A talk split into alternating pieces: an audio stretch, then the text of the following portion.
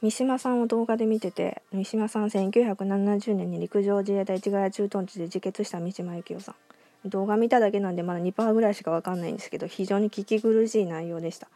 自身の存在に対する空虚感から当時の日本国家の在り方や日本人という生き様を忘れた自国のために対抗しまた天皇を国の神の象徴として神聖化に戻すべく小説の執筆活動などなどをメインに活動してた人でいいのかな。三島さんに限らず当時の小説の人ってみんなネガティブクラスターのイメージありますけど太宰さんの人間失格しか分かんないからただの偏見です。動画で見ただけの印象だと人間の罪悪感を察知する鋭い感受性と古来からずっと続く日本独特の美的正義感が高すぎる知性的大業務の塊という印象かな。三島さんは日本国民の状態は無であると感じてて常に日本の未来に危機感マックスの状態にあってでその危機感を踏まえたさまざまな訴えを小説の中で済ませながら国民に訴え続けてたような印象があります。最後も「お前ら聞け」とか言って言って終わさよならって言って言っちゃいましたけど。でもともとなんか体のコンプレックスをお持ちの方だったみたいで顔が青白くて病弱でした。だからあだ名も青白だったそうです。三島さん自身の体の問題に関しては強烈な嫌悪感を抱いてまして抱いてました。その軟弱な体質のおかげで徴兵される機会を逃してしまったそうです。でそのことに異常な嫌悪感を背負ったまま戦後を生きていることになりました。三島さんの空虚空虚感はなんとなくですけど筋肉つけ始めてからそれを熱意的に表現できるようになっていったのかなっていうまあ憶測はあるけど。自身の目の前に広がる無機的な空っぽな要素とも取れる問題と直面して戦うことって、まあ、私的に全然空虚じゃないと思うんですけど空虚どころがもう目力が熱苦しすぎてむしろ死ぬこと以外かする傷なんでしょうけどでも三島さん的にはむちゃいの中空虚だらけでもういろんなことがむなしすぎて。1970年の7月のインタビュー記事では今のまま進んでったらもう日本完全にオワコンじゃねって。もうやばくね日本終了お疲れライスだし。で代わりに残るのは無機質で空っぽでもう何考えてんのか分からんけど空洞でグレーゾーンな人。裕福な人たちがいる経済大国が東京の一角に残っちゃう程度程度じゃねえとか言ってみたいなこと言っててそれをありありと予想できちゃったもんだから三島的に。でそんな世界に進んでいく日本のことがもう虚しすぎて私はほとんど生きたとは言えないって答えたそうです、うん、なんかもう生き急いでた感がすごく強く感じた。自分とは何なんだなんだ日本とは何だっていう現存の意味を強く求め続けた人で外国が決めたことに従うだけのでそれによって衣食住の豊かさを得て経済繁栄するだけのまるでトランジスタの商人。トランジスタってまた簡単に言うとで電気の流れをコントロールする部品の商品であるかのような国なのかと。日本が物質的に豊かになっていく分三島さんからは日本人の行く先が見えていて簡単に言うともう日本精神が持っていた大義が便利の代償に忘れ去られてってる状況があるんじゃないかってで草食系の人間が三島さんの時代からあれですか徐々に増えてってたってことでしょうか？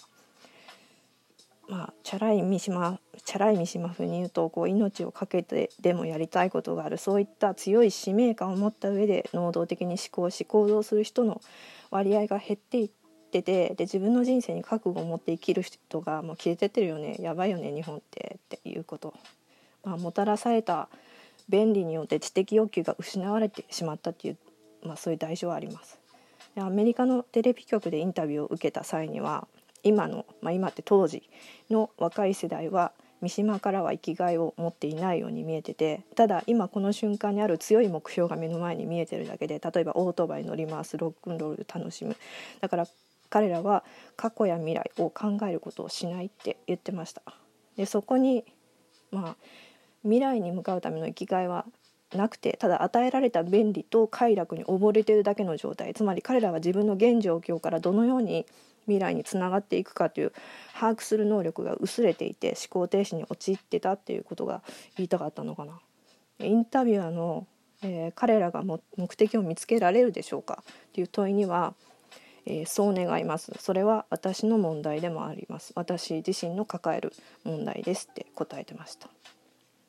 さらには、えー、こういうことも言われてたそうです。日本はオリジナリティがない。全くの無のるつぼなんだ。無のるつぼっていうのは外からいろんなものを引き寄せて吸収しものすごいエネルギーを使って別のものにだ、えー、して出すそういう無のるつぼは、えー、無の生成力なんだ無の生成力つまり自分というポジションを失ってしまった日本人が作るものには何の生産性もないただ消費されるだけのものなんだっていうこと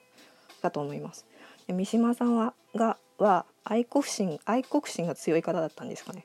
日本人以外になりたくなかったようです。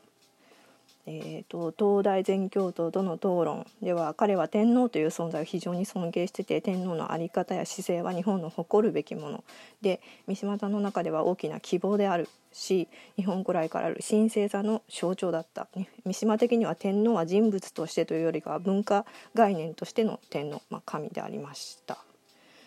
はい、あとまあ宇宙も結構悟ってたのかな。この世界は自ら作り上げた舞台っていう、まあ、茶番劇であってで全てが幻であるということを感覚として捉えてたようです。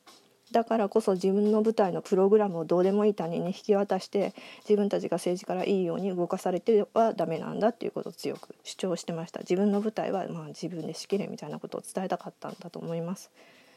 でそしたら今起こっていることってどうなんですか？三島さんがお願いしたことが叶ってきてるっていうことでしょうか？もうどちらかといえば、え政治が無機能になってきてて国民たちが率先して世の世の中を動かせみたいな風潮出てきてる感がありますけどもしかして三島プログラム作動したんですかね？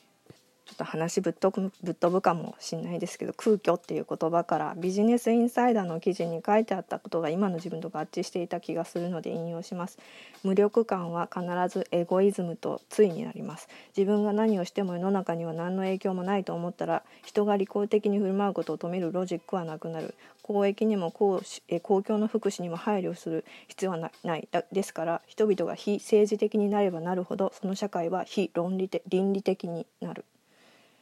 私が今感じてる中には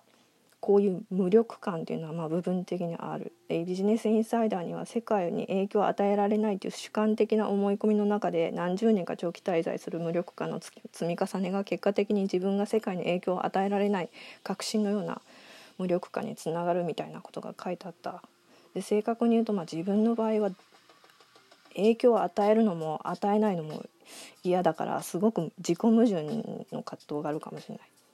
で三島さんの場合は、えーと、無力感とはついのエゴイズムの方が強烈に発動しました。ようです。私を含めた虚虚無を生きる日本人の思念というのもあれですかね自分のコンプレックスとか過去の罪悪感と同同レベルのものとして浄化とか償いの意味を込めて引き受けてしまったような気もせんでもないけど。自分の使命を持って生きようという三島の思いは現代の一部の人々に受け継がれている大義なんじゃないでしょうか。ところで憲法9条消せとか言ってたらしい、えー、憲法についての是正案、えー、憲法9条2項だけを削除する改正案には一部賛成だけど、まあ、国連に対して憲法9条1項の規定をもう世界各国の憲法に入れてくれて。日本だけが守らされてるのは不公平ちゃいますかっていうことで。どうなんでしょうか。これが世界統一憲法みたいなもし作れたとしたら、うん、どうなんで平和になるんでしょうか？今の状況だと難しそうですけど。で三島さんの生い立ちが内向的な環境な上に配信中とか誤信されて戦争にも行けなかったそこに卑屈さを抱えていた反動からなのか社会に対して自分の価値を認めさせたい欲求社会的影響栄光